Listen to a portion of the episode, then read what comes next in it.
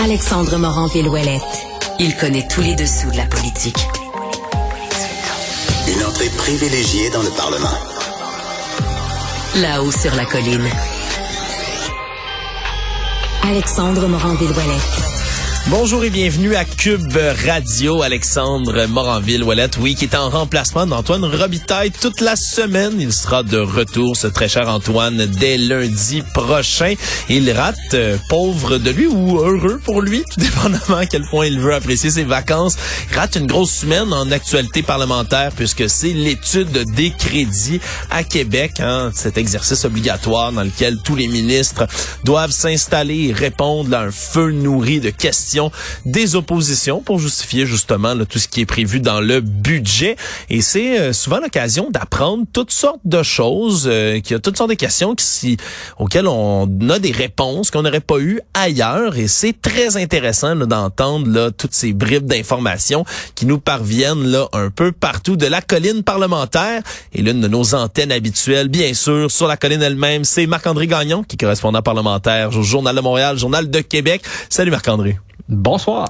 Écoute, il y a une euh, une de ces manchettes, si on veut, là, des études de crédit qui est ressortie euh, plus tôt que d'habitude ce matin, qui a fait beaucoup jaser. Ça datait d'hier, puis on rapporte ben un drôle de petit euh, de petit jeu, de petite activité ludique qui a été exercée par Geneviève Guilbeault, la vice-première ministre. Qu'est-ce que c'est?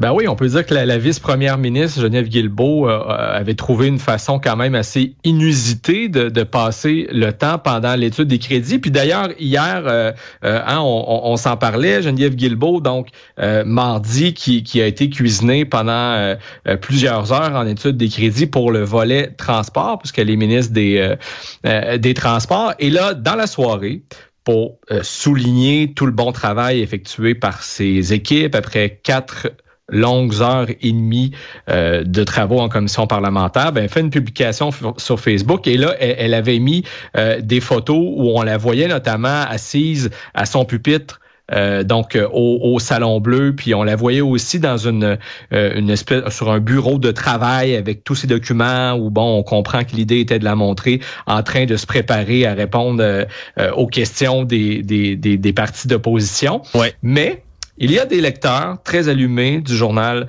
de Québec, du Journal de Montréal, qui euh, m'ont contacté donc euh, hier soir pour euh, me signaler que quand on zoomait sur au moins deux de ces photos, on pouvait apercevoir euh, une feuille euh, sur laquelle euh, on pouvait lire le titre, donc Défi Crédit 2023.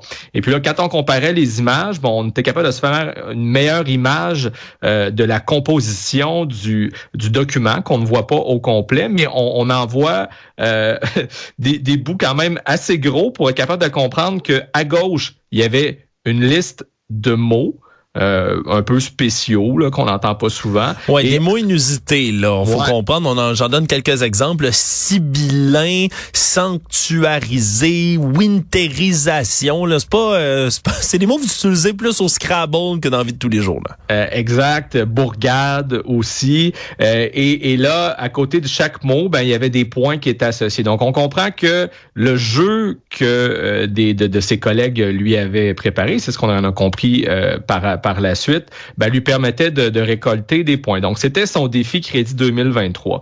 Et bon, là, moi, je vois tout ça hier. Évidemment, euh, je prends le temps d'aller d'abord euh, réécouter les extraits, essayer de voir est-ce qu'elle a vraiment joué euh, au jeu. Puis rapidement, effectivement, on, a, on, a, trouvé des extraits, des endroits où elle, glissait ces, ces, mots-là. Hmm. Et le, tôt, tôt ce matin, donc j'ai posé des questions à son cabinet. Ils ne s'en sont pas donc euh, du fait qu'elle qu'elle avait effectivement décidé de jouer euh, à ce jeu. Puis pour ce qui est des arguments qu'elle a avancés pour euh, pour se défendre, ouais, ils sont originaux quand même. Ouais, on va laisser ça à, l'appréciation de, de nos de nos auditeurs, mais son cabinet a rapidement fait savoir que ben c'était par amour de la langue française qu'elle que, qu'elle avait décidé d'accepter de jouer à ce jeu-là que son attaché de presse lui avait préparé. Et que donc l'idée était de joindre l'utile à l'agréable. Je cite ce que son directeur de communication m'a mentionné plus tôt ce matin. et que ça, tout ça n'enlevait en rien la rigueur du travail qui a été effectué. Mais bon, quelques minutes plus tard, entre à l'entrée du, salon bleu, Madame Guilbeault a fait quelque chose qu'elle qu'elle fait rarement, c'est-à-dire qu'elle est venue vers nous, alors que plus souvent qu'autrement, elle a plutôt l'habitude de, de, passer en vitesse devant nous sans répondre à nos questions. Donc, elle est venue vers nous pour prendre la parole et s'excuser. On peut d'ailleurs euh, entendre ce que ça donnait. On a un extrait. S'il y a des gens qui ont pu considérer que c'était inapproprié, je veux m'en excuser ou que ça manquait de jugement, c'était absolument pas l'objectif. Dieu sait que je prends ça au sérieux. J'ai tous mes dossiers, je réponds à toutes les questions et ça ne change en rien le sérieux et euh, la rigueur que j'ai, euh, dont j'ai fait preuve pendant cet exercice-là. Le but était de faire découvrir certains mots. J'adore la langue française, mais si ça a pu offenser J'en suis désolée. Merci, je suis en retard à la période. On comprend qu'il y avait des questions complémentaires qui ont essayé d'être posé aussi là, vers, vers la fin autour de ça. Bon, un, mot de la langue française ou pas, euh, on peut comprendre, là, puis toi qui es à l'Assemblée nationale à temps plein, là, Marc-André, ça arrive quand même souvent qu'on a des députés, des parlementaires qui, des fois, trouvent le temps long. Là. Ça dépend, euh, ça dépend dans quelle commission, quelle étude de crédit, quelle session, mais parfois le temps est long, puis c'est pas nouveau qu'il y a des petits mots qui s'échangent, qu'il y a des, des petits jeux comme ça qui se font. là. Non, c'est pas nouveau. Puis, euh, par exemple, euh, notamment les députés d'arrière-ban qui, euh, qui, qui, font pratiquement euh, CAC de pré qui, qui sont là pour faire presque seulement que CAC de présence, dis-je bien, lors de ces commissions parlementaires. Je parle des, des élus de, de, des banquettes sur les banquettes gouvernementales qui sont pas ministres. c'est pas rare que certains vont se faire prendre, par exemple, en train de, de, de magasiner sur sur Internet, mais tout ça, bon, c'est pas nécessairement dit publiquement et euh, ils ne sont pas nommés. Dans ce cas-ci, ce qui est particulier, ben, c'est qu'on parle de la vice-première ministre. Oui.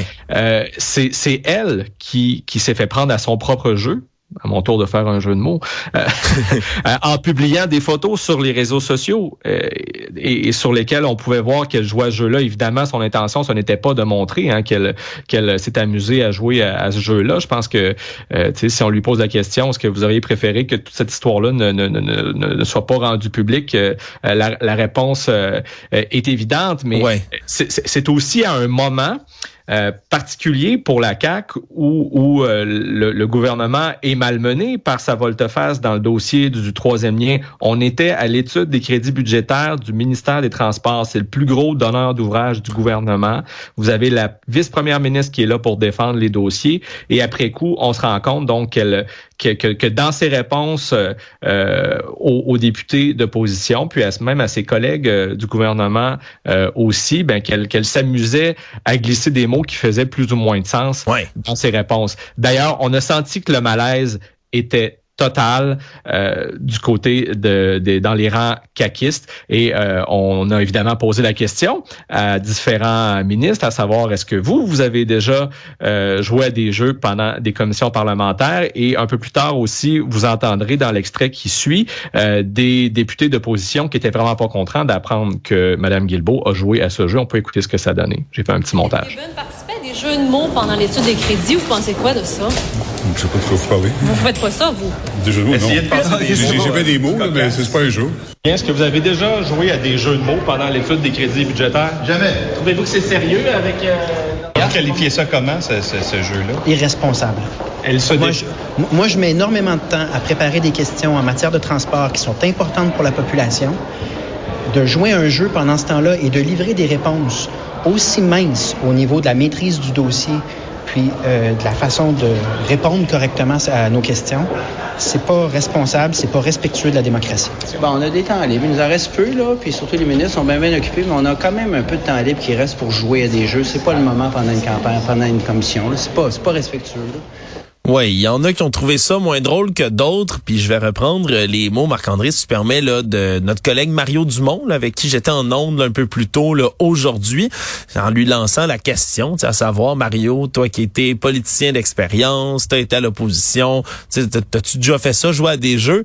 Il m'a répondu que oui, c'est déjà arrivé quand il y a eu des filibusters, quand il y a des longues périodes qui finissaient tard à 11h, minuit le soir.